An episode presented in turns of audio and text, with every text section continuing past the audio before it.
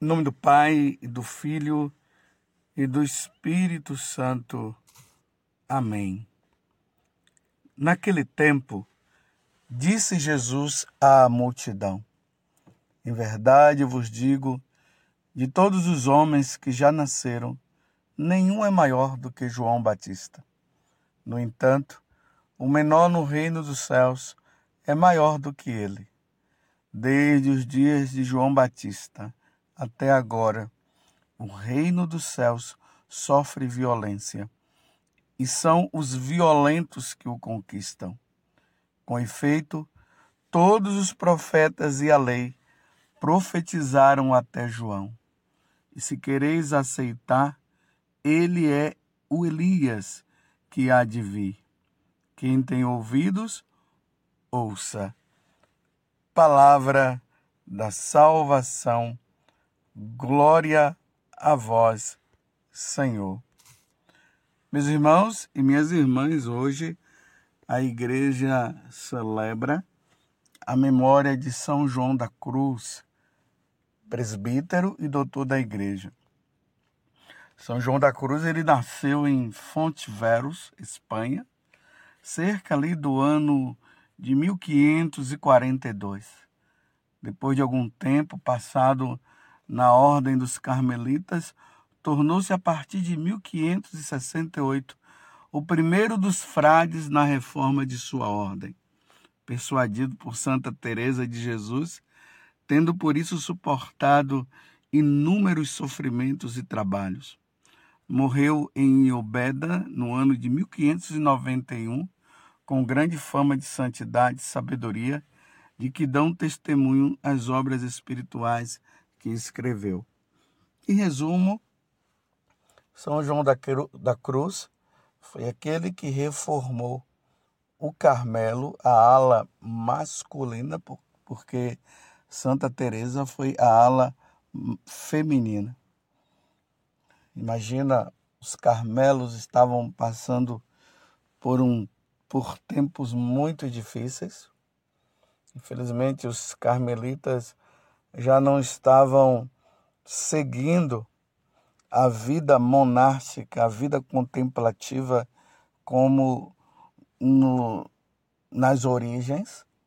Então, São João da Cruz junto com Santa Teresa reformaram os carmelitas chamados carmelitas descalço, aonde com muita intensa vida de, de penitência, de oração, eles deram continuidade à, à obra, embora os carmelitas descalços, os calçados, continuassem também. Então, dentro da ordem carmelita, hoje nós encontramos esses dois, é, essas duas formas de experiência carmelitanas. Os calçados, que vieram lá dos inícios, e depois os descalços que vêm com a reforma dos carmelitas. Rezemos pela ordem carmelita e pensamos também que eles, quer sejam os calçados ou os descalços, eles possam interceder pela Santa Madre Igreja que possa rezar por cada um de nós. Estamos aqui nesse tempo é, do advento, e nesse tempo do advento, enquanto nós nos preparamos, como eu tenho dito, e os padres também têm dito, nos preparando aí para a celebração do Natal e também para a segunda vinda de nosso Senhor Jesus Cristo, nós nos deparamos com esta figura, com esse personagem, João Batista.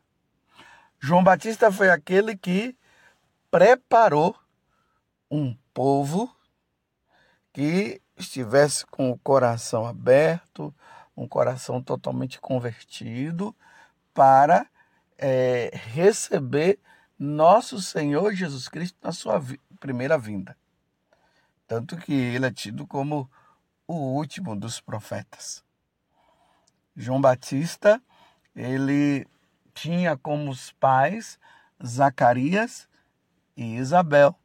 Lembremos que quando Nossa Senhora ela recebeu o anúncio do anjo Gabriel, o anjo Gabriel disse: Isabel, a sua parenta, ela já está no seu sexto mês. E ninguém estava sabendo. Isabel ficou grávida já com idade avançada, então ela se escondeu.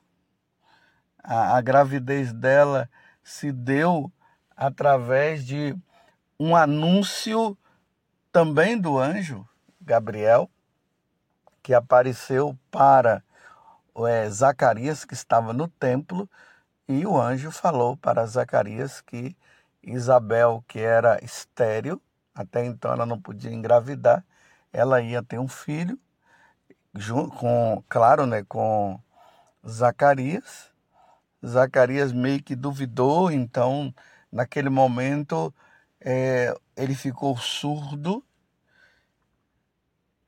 e ele só voltou a falar quando João Batista nasceu. Então nós estamos diante desta, desta pessoa grandiosa, João Batista, que prepara as, o, todo um povo para receber Jesus, ali às margens do mar, do, do Rio Jordão, ele batizava as pessoas, o Rio Jordão ali na, na parte da Judéia. E as pessoas eram convidadas à, à conversão, à penitência e ao batismo. E diante de tudo isso, as pessoas é, se preparavam para receber Jesus. Lá no capítulo 2 do Evangelho de São João, nós vemos. É, o capítulo 2, não, me desculpa, no capítulo 1 do Evangelho de São João, nós vemos João apontando e dizendo: Eis o Cordeiro de Deus que tira o pecado do mundo. Veja, João Batista, ele prepara um povo para receber Jesus. Ele batizou Jesus às margens do Rio Jordão. Ele indicou dois discípulos dele que se tornaram depois apóstolos, André e João Evangelista. Ele apontou para o povo e disse: Eis o Cordeiro de Deus que tira o pecado do mundo. Ele foi aquele que é, falou para Herodes que Herodes precisava largar a mulher que ele estava, porque a mulher que ele estava, que ele tinha, não era é, a esposa dele, era a esposa do, do irmão dele. Então, é, Herodíades, que não queria sair daquela vida, mandou degolar João Batista por meio da filha dela, que dançou em frente a Herodes Herodes ficou louco vendo aquela mulher dançar e aí ele é, disse que daria até o reino por ela. E ela vai e pergunta para a mãe o que é ela deveria pedir. Aí a mãe diz: peça a cabeça de João Batista. E isso aí aconteceu no aniversário de João, é, de Herodes. E aí, imagina num, na comemoração do aniversário natalício de Herodes, chega numa bandeja a cabeça de João Batista, porque aquela mulher não queria mudar de vida e nem ele também. Diante de todos esses fatos que eu acabei de narrar, é por isso que Jesus agora está dizendo: em verdade, em verdade vos digo, de todos os homens que já nasceram, nenhum é maior do que João Batista. E, e João Batista, ele era tão humilde que ele dizia que ele não era capaz de desatar as sandálias de Jesus, reconhecendo nesse primo dele, porque João Batista e Jesus eles eram primos, né, a partir da natureza humana de Jesus, eles eram primos. Então, João Batista ele apresenta Jesus e Jesus chega a falar isso. Que dentre os homens que já nasceram, nenhum é maior do que João Batista. No entanto, Jesus está dizendo: o menor no reino dos céus é maior do que ele. Aquele que se considera menor, aquele que é humilde, é maior do que João Batista no reino dos céus. E aí Jesus traz essa palavra que eu vejo que é de suma importância para nós nos tempos que nós estamos vivendo. Desde os dias de João Batista até agora, o reino dos céus sofre violência. Você está entendendo? Desde os dias de João Batista até agora, o reino dos, dos céus, o reino dos céus sofre violência, e são os violentos que o conquistam. Em outras palavras, meus irmãos, Jesus está deixando bem claro: para se conquistar o céu, nem eu e nem você, nós vamos conquistar o céu deitado em cima de um sofá com o celular na mão. Nós vamos ter que lutar contra o pecado, vamos ter que lutar contra o demônio. Vamos ter que lutar contra este mundo. E a luta é grande, meus irmãos. A luta é grande. E hoje nós estamos percebendo que essa luta ela está acontecendo dentro da própria igreja. Nós não podemos desistir. Precisamos a todo custo viver a santidade que é tão necessária para a nossa vida. E a santidade, ela se dá nessa luta constante, nessa luta de fidelidade à igreja de nosso Senhor Jesus Cristo. E nessa luta, pode ser que muitas vezes você chegue ao desânimo.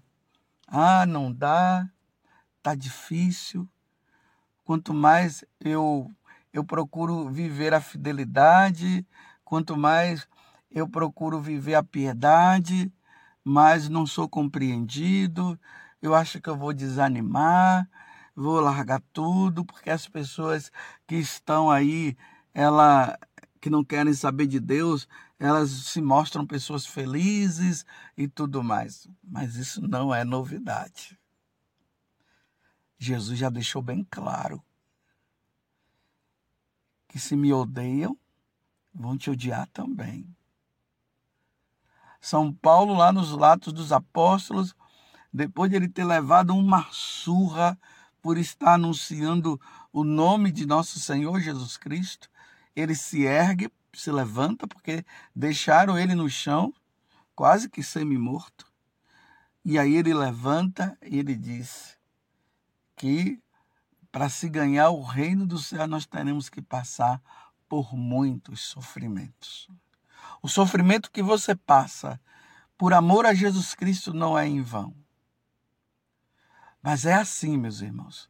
É nessa luta, é nessa violência, a violência contra o pecado. Nós temos que ser violentos. O pecado está batendo a nossa porta. E não somente batendo a nossa porta, ele já está entrando na nossa casa. E ele entra pelo celular, ele entra pela televisão, ele entra pelas pessoas, ele entra pelos nossos amigos, ele, ele entra pelos nossos parentes. E eles estão aí, o pecado está aí, e convidando e, e com aquela força toda e esta violência que nós temos que exercer, pedindo Deus força, a graça de Deus, para que nós possamos ser firmes até o fim. E aí nós vamos entender o que Jesus disse, que aquele que perseverar até o fim será salvo. Na figura de João Batista nós vemos isso. Hoje nós estamos comemorando aí a, a memória, né, de São João da Cruz. Não foi fácil o que João São João da Cruz viveu no tempo dele no convento. Eles não compreendiam. Os irmãos dele no convento não compreendiam esse amor a nosso Senhor Jesus Cristo, esse amor que ele tinha à vida de oração. São João da Cruz foi preso pelos próprios irmãos dentro do convento. E lá, foi lá, lá na prisão que ele teve as grandes inspirações dos livros que ele, que ele acabou escrevendo, que é que são obras grandiosas de espiritualidade, de conhecimento, de devoção, de amor, de oração à vida de nosso Senhor Jesus Cristo. Mas passando por todo aquele sofrimento, São João da Cruz foi fiel até o fim. Até a morte ele foi fiel. Numa vida de humildade, na luta constante contra as hostes do mal que estavam ali.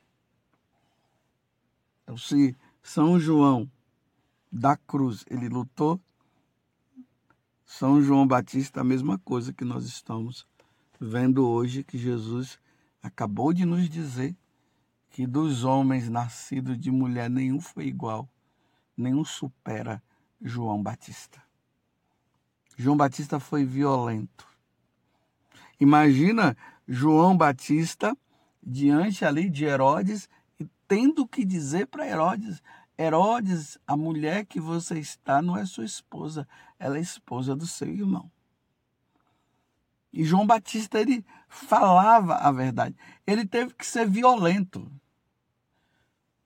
Porque ele tinha que, que falar. Mas ele tinha consciência do que poderia acontecer com ele. E ele não, não negou. Ele foi lá e disse, e as consequências de João Batista foi a morte na cruz. Ele teve que ser violento. Nós estamos vivendo tempos de violência.